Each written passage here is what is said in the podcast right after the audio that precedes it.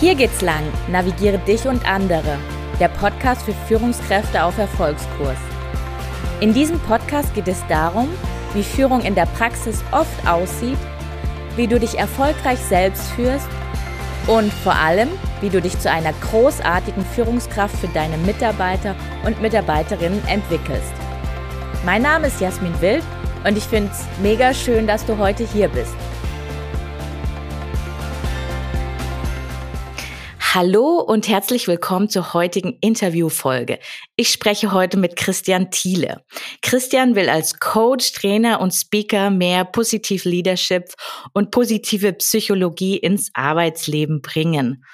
Seine Kunden sind bunt gemischt, DAX-Konzerne, Mittelständler, Startups, Kliniken und Behörden.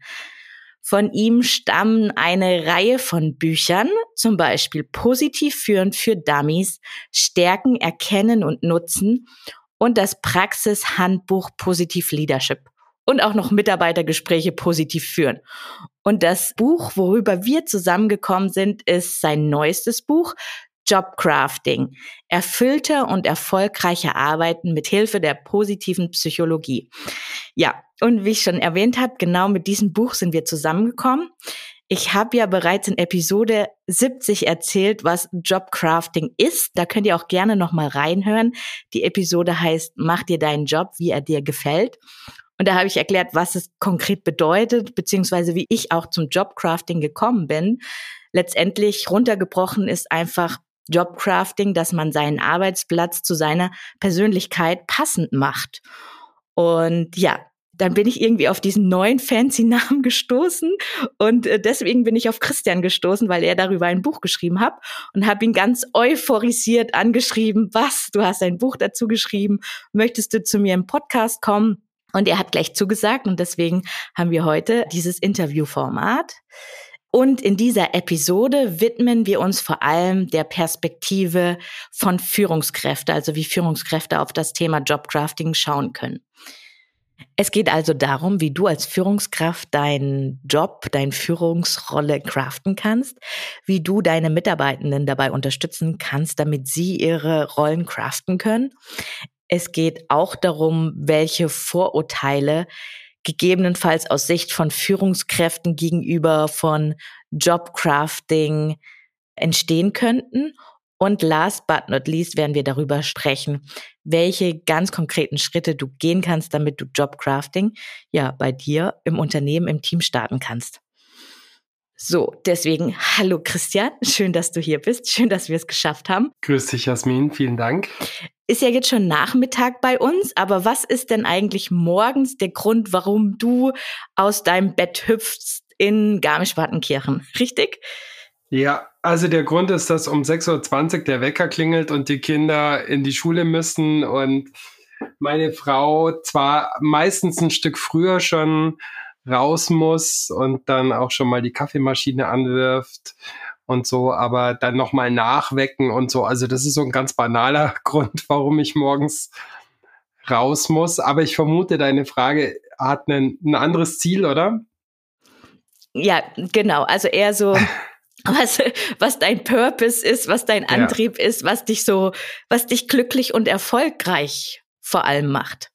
Ja, also ich, ich muss sagen, für mich ist das keine triviale Frage, weil ich hatte schon Phasen in meinem Leben, ich bin jetzt 50, ich habe mit 18 eigentlich schon angefangen zu arbeiten, habe dann auch nochmal studiert und so, aber während des Studiums immer auch gearbeitet. Also ich arbeite jetzt auch schon gute, gute 30 Jahre und hatte in diesem Arbeitsleben auch Phasen, wo ich Dinge getan habe, die, ähm, die ich gemacht habe, wo ich vielleicht mehr oder weniger erfolgreich war, aber die ich so gar nicht erfüllend fand. Und ich habe das große Glück und den Eindruck, dass ich das, was ich tue, dass ich das mit ganz großer Erfüllung und mit ganz viel Meaning und Purpose für mich irgendwie tun darf, eigentlich an 99 von 100 Tagen. Mhm. Ja, und wie du ja schon gesagt hast, vielen Dank für die freundliche Einleitung. Ich bin als Trainer, als Coach, als Speaker unterwegs vor allem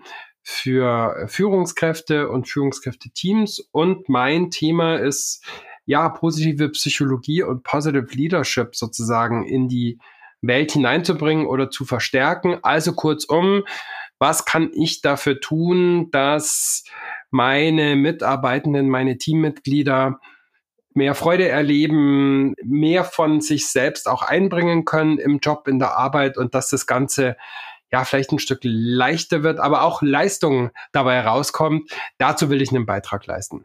Also mehr positive Psychologie letztendlich in die Arbeitswelt äh, zu bringen, das ist das, was dich antreibt.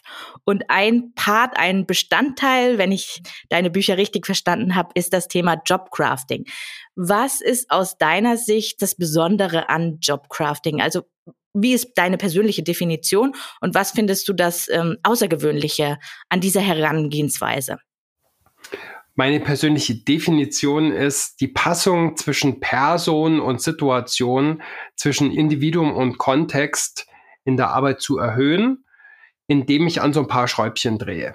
Ja, indem ich informell an so ein paar Schrauben drehe und dafür sorge, dass ich ein Stück mehr von meinen Stärken, meinen Kompetenzen, meinen Leidenschaften in das einbringen kann, was ich tue und dass ich damit meine Ressourcen erhöhe und damit vielleicht auch die Anforderungen an Arbeit ja ein Stück verändern, umgestalten oder vielleicht sogar auch reduzieren kann. Mhm. Das ist so für mich so die Definition von Jobcrafting, wie ich Jobcrafting sehe.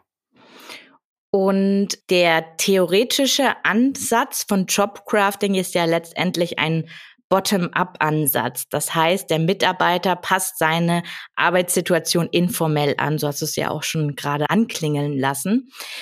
Jetzt könnte ich ja ketzerisch die Frage stellen, sind Führungskräfte dann überflüssig, beziehungsweise was ist dann eigentlich die Aufgabe von Führungskräften, wenn die Mitarbeitenden ihre Arbeitsplatzsituation selber gestalten? Ja, ich finde die Frage gar nicht so ketzerisch, die ist gar nicht trivial und die ist sehr, sehr aktuell ähm, für viele Führungskräfte zumindest. Was ist denn überhaupt meine Rolle? Was ist denn überhaupt auch meine Rolle in einem Team, was sich viel weniger sieht als vorher, wo ich viel mehr drauf vertrauen muss, also zumindest in vielen Kontexten dass die Leute ihren Job von daheim aus machen und nicht die ganze Zeit nur die Garage renovieren und den Keller entrümpeln und was weiß ich, nie am Aufschlag arbeiten. Das gibt's ja auch, sollen sie ja auch tun. Und gleichzeitig muss ja auch die Arbeit getan werden. Ja, was ist dann die Aufgabe als Führungskraft? Ich glaube, was, was erstmal wichtig ist, ist, was ist nicht die Aufgabe von Führung? Die Aufgabe von Führung ist nicht, vom früh bis spät zu schauen, sitzt er jetzt gerade am Schreibtisch, beantwortet er die Kundenmails auch innerhalb von, was weiß ich, 45 Sekunden oder sonst was, außer ich habe halt einen Job im Kundendienst, wo Chatpräsenz für die Kunden irgendwie mein Job ist, sondern meine Aufgabe als Führungskraft ist, mit den Mitarbeitenden im Dialog zu sein. Wie geht's dir hier im Job? Was machst du gut? Was macht dir Freude? Was nervt dich? Wie kann ich dich vielleicht auch als Führungskraft dabei unterstützen, dass das, was dich ja belebt, was dir Energie gibt, was dir Freude macht, dass das vielleicht ein Stück mehr werden kann und dass das, was dich anstrengt, das, was dich nervt, das, was dich fordert, dass es ein Stück weniger wird. Zwei Unterstreichungen. Erstens, wie kann ich dich dabei unterstützen, heißt nicht, ich mache das alles, sondern was meine Leistung ist, ist, dass ich mit dir darüber in den Diskurs gehe und dass ich dir vielleicht die eine oder andere Ressource dafür zur Verfügung stelle. Mit Trainings, mit Coachings, mit Weiterbildungen, mit Hospitationen, whatever. Das zweite ist, ich habe nicht gesagt, als Führungskraft bin ich dafür verantwortlich, den Leuten von früh bis spät einen Ponyhof zu ermöglichen, sondern es geht darum, ein Stück mehr, also sozusagen, es wird immer noch Tätigkeiten geben, es wird immer noch Aufgaben geben, die vielleicht einfach gemacht werden müssen, auch in einem Team. Nur wenn wir, keine Ahnung, in einer Organisation 10% offene Stellen haben, 15% offene Stellen haben, dann heißt es ja, dass wir sowieso ein Stück weit priorisieren müssen, dass wir sowieso nicht alles machen können. Und wenn ich dann sagen kann, wir passen ein Stück die Stellen, die Stellenbeschreibungen, die Zuständigkeiten auch an das an, was die Leute gern machen und besonders gut machen. Abgesehen davon, dass die Leute das ja sowieso schon unbewusst und informell tun. Und wenn ich das auch ein bisschen bewusster mache und den Leuten auch bewusster mache, dass das sinnvoll ist und dass das auch in unserem Sinne ist und in ihrem Sinne ist, dann mache ich eigentlich sowas wie Unterstützung von Jobcrafting, würde ich sagen. Mhm. Okay, das heißt also, es gibt die Möglichkeit, dass Mitarbeitenden jetzt auf der Mitarbeiterebene, dass die ihre Jobs informell sozusagen Kleinigkeiten verändern, aber die Führungskraft wenn sie auch Jobcrafting machen möchte mit ihrem Team, ist auch dafür da, die Mitarbeitenden darin zu unterstützen, dass sie halt die Möglichkeiten haben, sozusagen mehr Jobcrafting zu machen, als diese vielleicht kleinen Stückchen, sondern so ein größeres Tortenstück äh, zu verändern letztendlich. Ja, ich glaube, es geht vor allem um so eine Haltung, die ich vielleicht auch vorlebe, dass wir alle unsere Stärken haben, dass wir auch alle unsere Schwächen und Mängel und Macken haben aber dass es doch sinnvoll ist, den Fokus ein Stück mehr auf die Stärken zu legen, statt immer nur auf die Schwächen. Und ja, vielleicht auch ein Wissen darüber zu haben, welche Vorteile das bringt, wenn wir Jobcrafting machen, wenn wir stärkenorientiert arbeiten. Das ist das, was Führung tun kann und aus meiner Sicht auch sinnvollerweise tun sollte. Mhm. Und hast du so eine Idee, wenn jetzt äh, ja, hier hören ja einige Führungskräfte zu. Wenn sie sich sagen, hey, das hört sich spannend an, habe ich noch gar nicht so konkret drüber nachgedacht. Also so äh, die ersten Mini-Steps, wie man damit anfangen kann.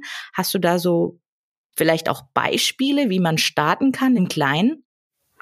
Ich würde mich erstmal hinsetzen und mir überlegen, was sind denn die Dinge, die mir Freude geben, die mir Energie geben von meinen Tätigkeiten? Wie viel Zeit wende ich dafür denn auch auf? Und was sind die Dinge, die mir ja eher Kraft saugen oder ganz wenig Energie geben? Wie viel Kraft, wie viel Zeit, wie viel Energie wende ich dafür auf? Und dann ist natürlich spannend zu schauen, was sind die Dinge, die mich eigentlich ja erfüllen, aber die ich relativ selten tue, kann ich davon vielleicht ein Stück weniger machen. Und was sind die Drainers, was sind sozusagen die Aufgaben, die Tätigkeitsbereiche, die mir eher den Stecker ziehen, die mir eher Kraft nehmen und wie kann ich vielleicht dafür sorgen, dass das ein Stück runtergefahren wird, dass ich das ein Stück reduzieren kann durch Delegation, aber vielleicht auch durch andere Menschen, mit denen ich diese Arbeiten erledige, durch Umorganisation, durch Schulungen. Genau, das wären so erste Schritte, die ich tun könnte als Führungskraft. Okay, super. Genau. Meine Frage hat so ein bisschen hingezielt, was die Führungskraft vielleicht für ihr Team tun kann. Du hast ja jetzt beantwortet, was die Führungskraft letztendlich für sich selber tun kann, aber dann kann ich meine Folgefrage jetzt vielleicht verbinden. Die Führungskraft kann im ersten Schritt erstmal gucken, okay, was gibt mir Energie, was zieht mir Energie, wie kann ich delegieren, wie kann ich es verteilen? Und dann sind ja gegebenenfalls Aufgaben offen und dann kann man ja auch das Ganze von einer individuellen Ebene eher auch auf so einer Teamebene denken, weil letztendlich immer, wenn man eine Aufgabe abgibt oder noch eine hinzukommt, dann verändert sich ja auch etwas im System.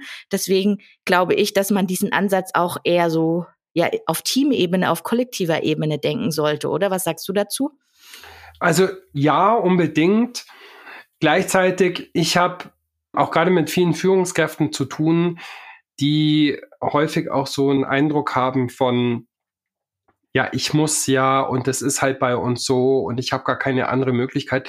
Und ich finde diesen ersten Schritt mal selber zu schauen, wo sind denn meine Spielräume? Was kann ich denn verändern? Wo kann ich was wegschneiden? Wo kann ich was umgestalten? Wo kann ich möglicherweise auch was dazu nehmen?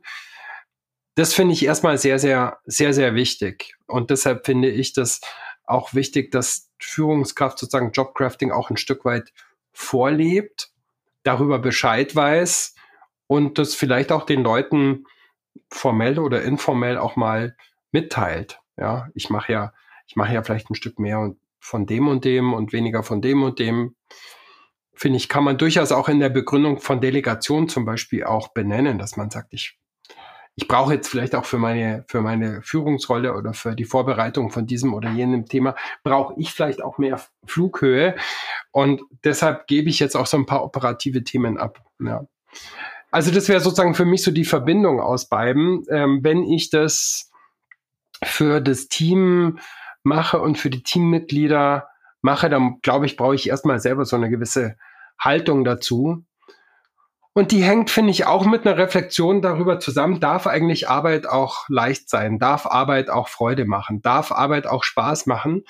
Oder habe ich eigentlich erst dann abends das Gefühl, ich habe gut gearbeitet oder am Freitag, wenn es richtig wehgetan hat und anstrengend war? Ah, so der Glaubenssatz, der so dahinter ist, den ja auch viele so in sich haben, Arbeit muss hart sein und dann war sie erst erfolgreich. Ja, genau. Mhm. Ja. Spannend, ja. Also smart statt hart.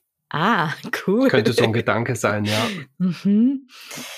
Ja, jetzt haben wir ja schon viel über Jobcrafting im Bereich von, ja, wie man mit Aufgaben umgeht, gesprochen. Jetzt gibt es ja diese drei Perspektiven oder diese drei Arten von Jobcrafting. Einmal bezogen auf Aufgaben und dann aber auch bezogen auf Beziehungen und Perspektiven. Mhm. Die beiden letzten würden mich total interessieren. Wie funktioniert Jobcrafting auf Beziehungsebene beziehungsweise auf Perspektivebene? Mhm. Genau, also grundsätzlich gibt es noch mal mehr Hebel, aber, aber das sind so die drei klassischen, die vor allem so aus dem Beginn der Jobcrafting-Forschung, die also aus der Organisationsforschung kommt, häufig genannt werden. Die Tätigkeiten, also das war's, die sozialen Verbindungen, also das mit wem und das ja kognitiv perspektivische wozu oder wofür. Ich fange mal mit dem letzten an.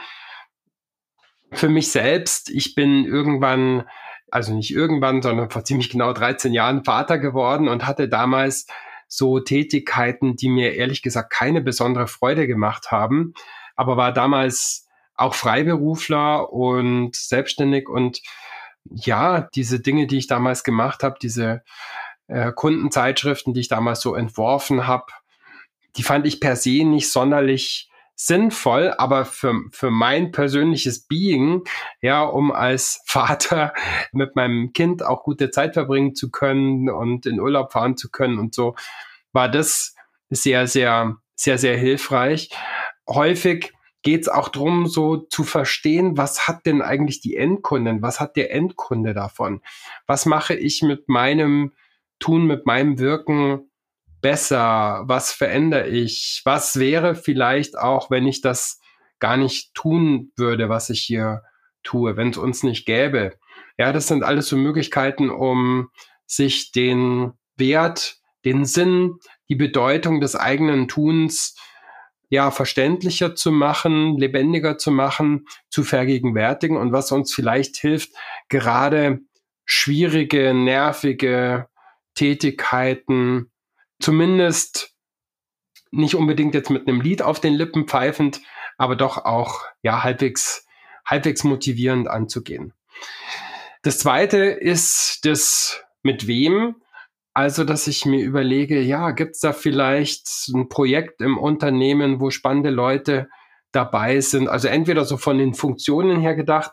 Ich wollte eigentlich schon immer mal wissen, was die Leute im Qualitätsmanagement machen oder ich wollte immer schon mal wissen, was die Leute im betrieblichen Gesundheitsmanagement machen oder da gibt's, weiß ich nicht, die, diese tolle Teamleitung, die hier bei mir in meinem Bereich war. Und wir haben so viele tolle Ideen zusammen gehabt und uns hat ehrlich gesagt auch so viel Spaß gemacht.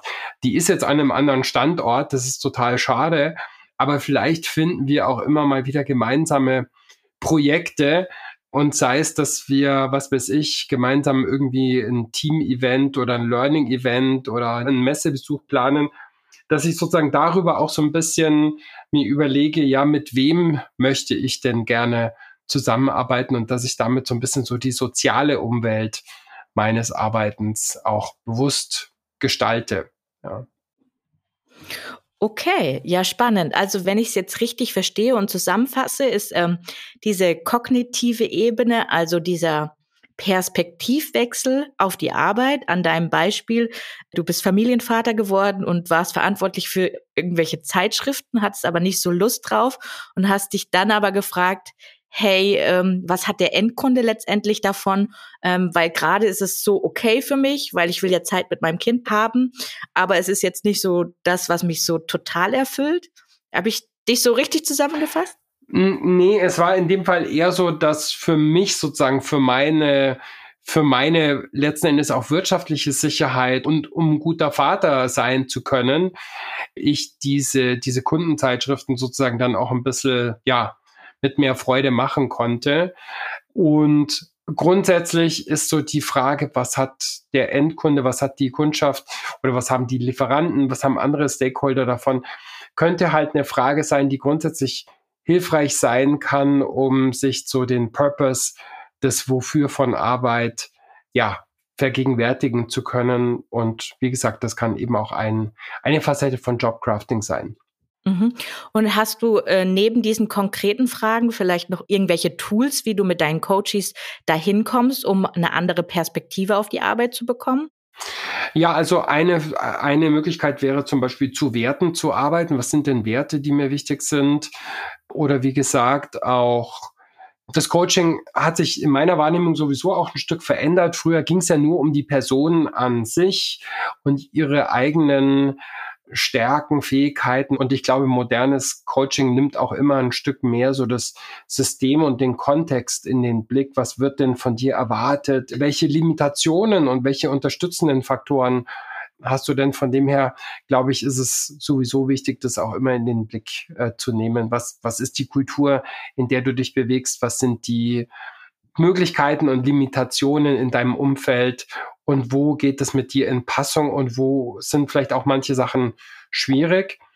Und damit also wenn ich dem vielleicht auch schon vorgreifen darf, für mich ist Jobcrafting auf gar keinen Fall ein Allheilmittel.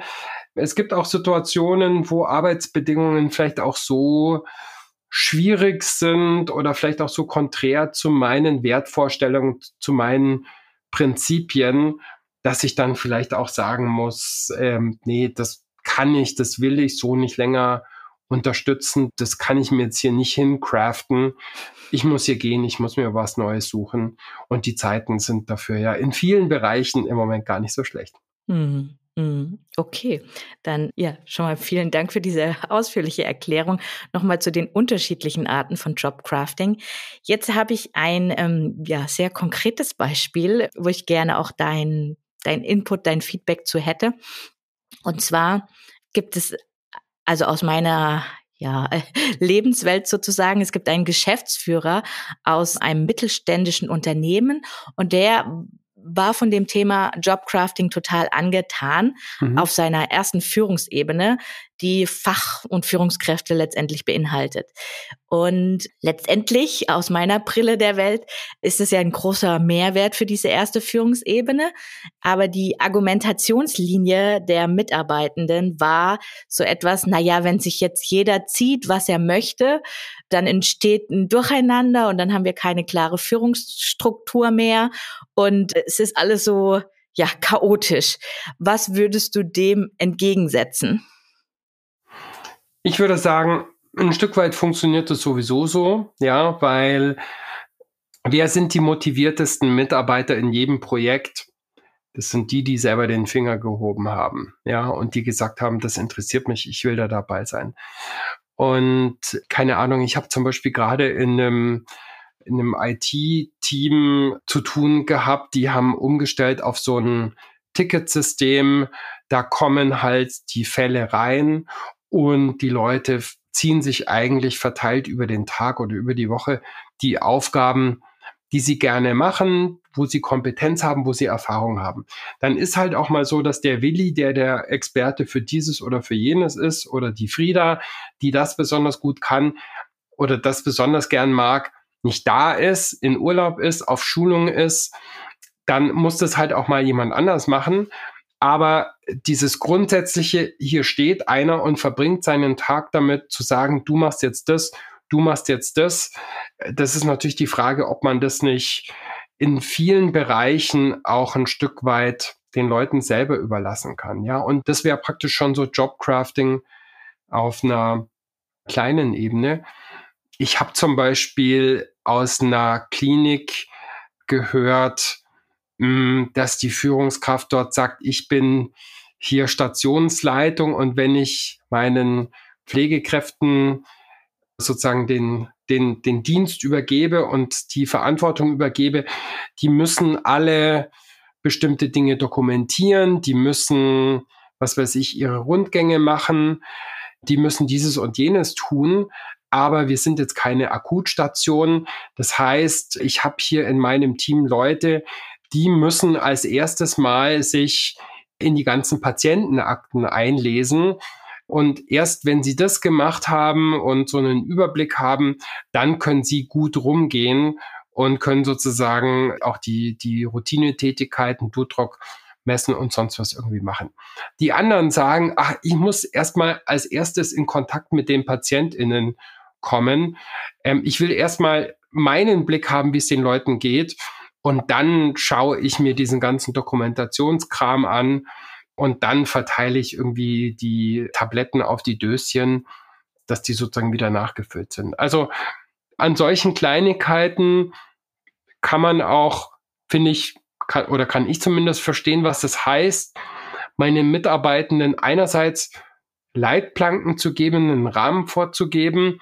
Das sind die Dinge, die für uns Standard sind, wie Arbeit hier gut gemacht wird und gleichzeitig auch Freiräume lassen, zum Beispiel in der Art, wann und wie und in welcher Reihenfolge sie die Dinge tun. Hm. Mhm. Ein bisschen vorweg hast du meine nächste Frage schon genommen, weil meine Frage bei diesem, sag ich mal so, fancy Begriff war letztendlich, ob Jobcrafting etwas nur für New Work oder selbstorganisierte Teams ist. Aber ich leg dir jetzt die Antwort in den Mund und du korrigierst mich, wenn es falsch ist. Aber letztendlich hast du ja Beispiele aus dem klassischen IT-Unternehmen gebracht. Du hast Beispiele aus der Klinik gebracht. Also heißt das, ist es in allen kulturellen Kontexten möglich und in auch allen Arten oder auch, wie nenne ich das, auf verschiedenen Reifegraden von Organisationen möglich letztendlich?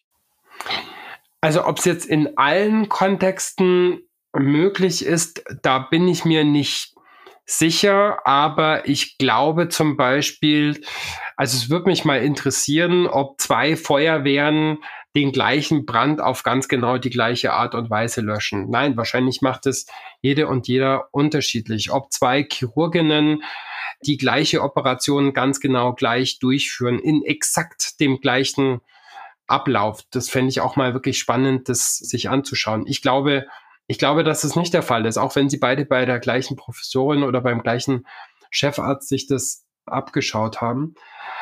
Ich erlebe Organisationen und Kontexte, wo so dieses, ja, das geht vielleicht in der Berliner Designagentur, aber bei uns geht das nicht. Ich erlebe Kontexte, wo das, wo das recht häufig vorgebracht wird und wo ich immer so hin und her gerissen bin zwischen das einerseits verstehen und auf der anderen Seite, hm, ich glaube, einen gewissen Spielraum habe ich, wie gesagt, auch in einer, in einer Behörde, in einem Klinikum, aber dass die Spielräume unterschiedlich groß sind und dass die von der Tätigkeit auch jeweils abhängen, aber natürlich auch von der Führungskultur, von der Art, wie man miteinander umgeht, auch von der Art, wie man ausgestattet ist, da bin ich mir natürlich sicher, dass das der Fall sein wird. Ja. Hm, okay. Ja, jetzt haben wir ja über ganz viele Vorteile und Vorzüge von Jobcrafting gesprochen. Jetzt gegen Ende hin möchte ich natürlich auch nochmal kritische Fragen gegenüber Jobcrafting benennen, weil man könnte ja jetzt sagen, hey, ist irgendwie alles hier so rosa-rot, wobei du das auch so ein bisschen vorweggenommen hast. Also es ist nicht das Allheilmittel. Hm, aber ich könnte mir vorstellen, dass Kritik von Führungskräften aus unterschiedlichen Ebenen kommt. Sowas wie, müssen Mitarbeitende nicht auch mal die Komfortzone verlassen? Oder geht's jetzt nur hier um Jerry-Picking und jeder sucht sich das Beste raus? Oder müssen Mitarbeiter nicht auch in ihren Schwächen gefördert werden? Oder vielleicht auch geht es nicht darum, dass man die richtigen Leute für die richtigen Stellen findet, anstatt sich später anzupassen. Also das sind ja bestimmt auch so Kritikpunkte, die du auch gespiegelt bekommst. Ja, absolut. Und diese, diese Kritikpunkte oder Einwände oder Befürchtungen, die finde ich erstmal auch alle äh, valide und ernst zu nehmen. Ähm, ich gehe mal auf unterschiedliche Dinge ein. Das eine ist, ich stelle jemanden idealerweise natürlich so ein, dass sie oder er gut auf die Stelle passt. Und zwar nicht nur von den Hard Skills, sondern eben auch vor allem so von den Soft Skills, wie passt die Person so ins Team.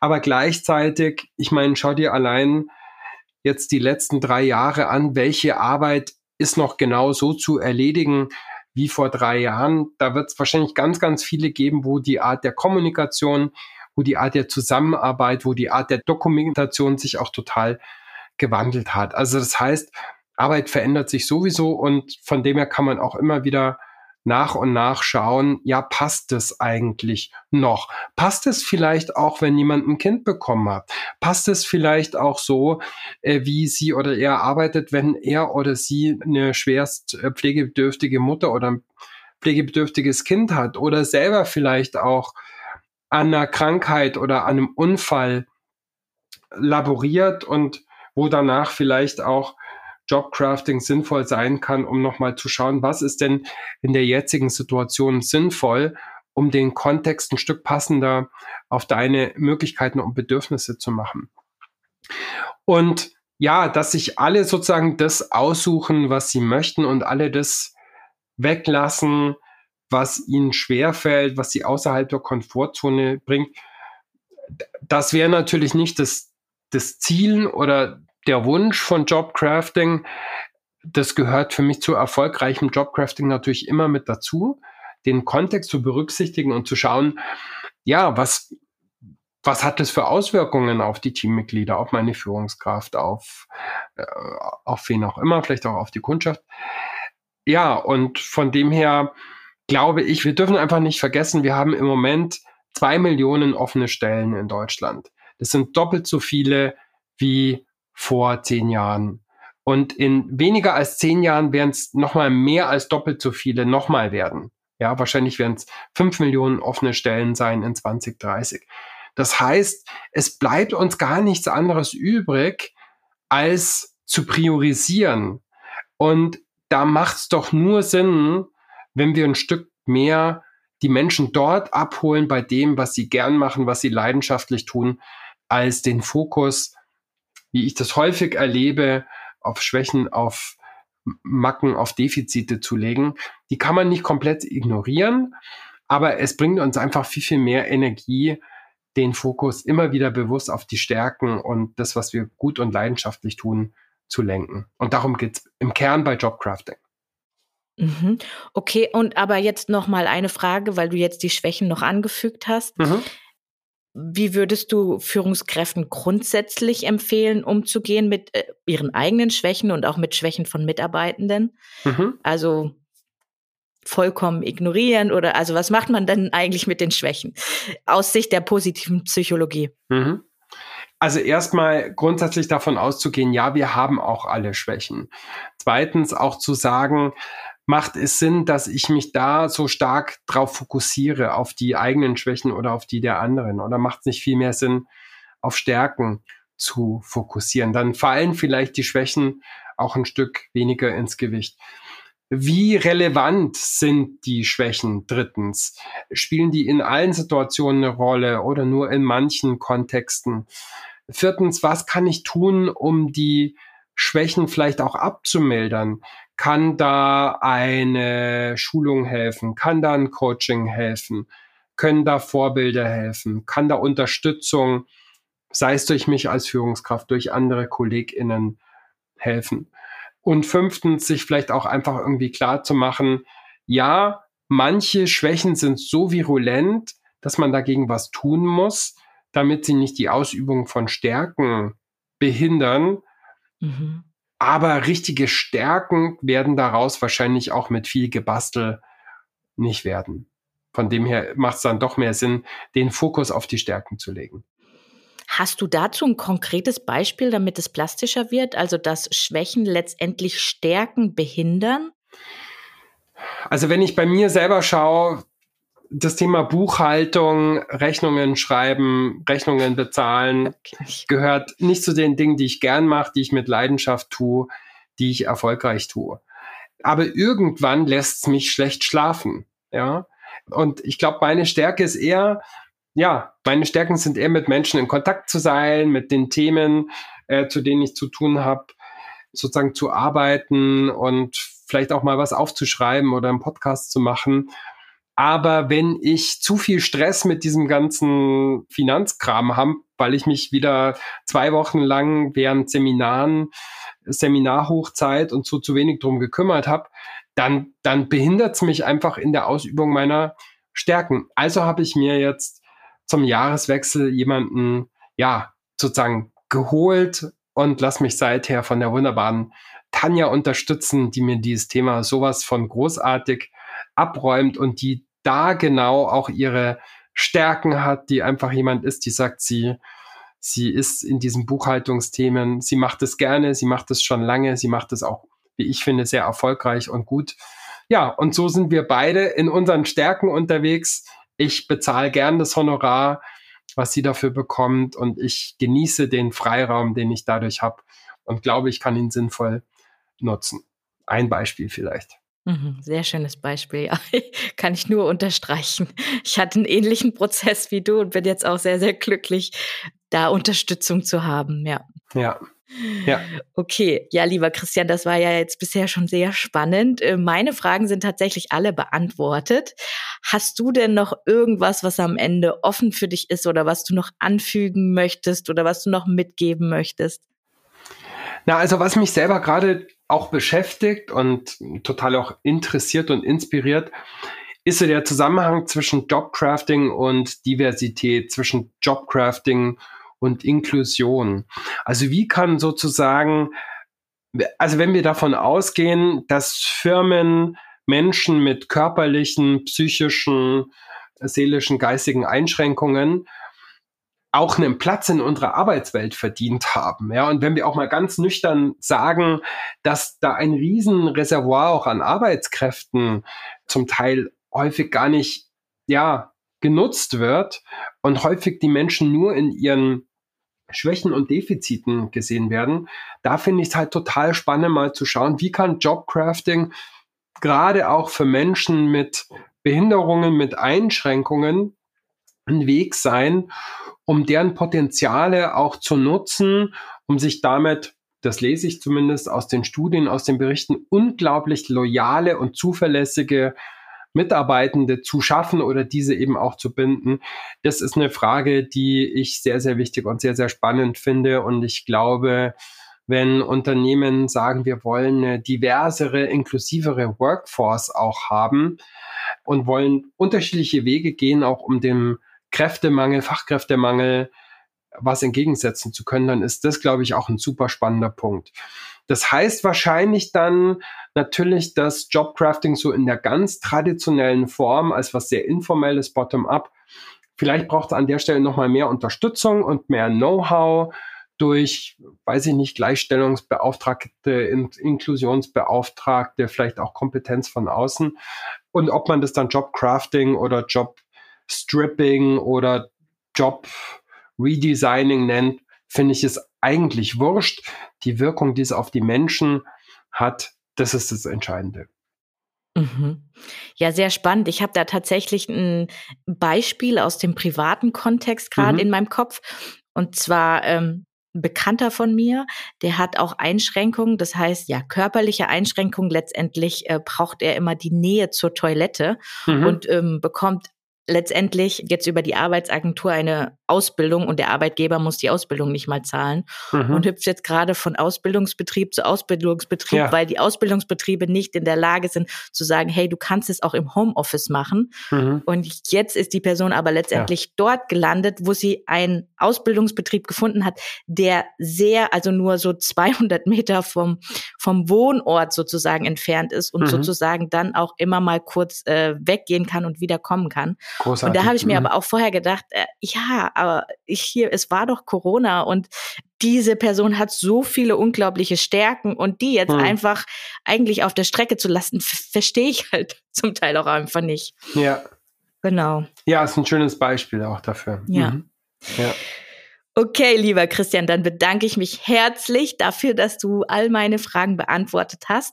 Ja, ich mache mich auf jeden Fall mit Dropcrafting auf dem Weg, um Teams und Führungskräfte dabei zu unterstützen. Und ich bin dankbar, dass ich dich getroffen habe, gefunden habe und für dieses doch sehr, sehr aufschlussreiche Gespräch und wünsche dir noch einen, ja, schönen Abend.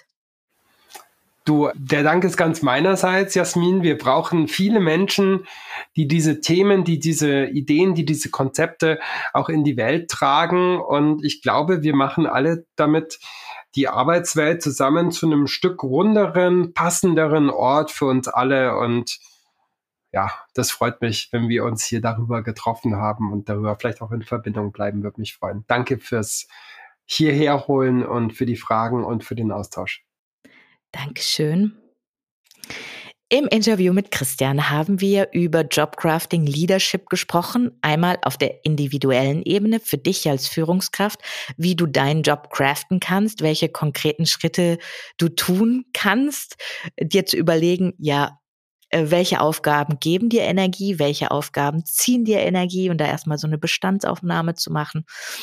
Dann haben wir aber auch auf der kollektiven Ebene geschaut, wie du deine Mitarbeitenden dabei unterstützen kannst, damit sie näher an ihren Werten, Stärken, Bedürfnissen, ihren Job craften können.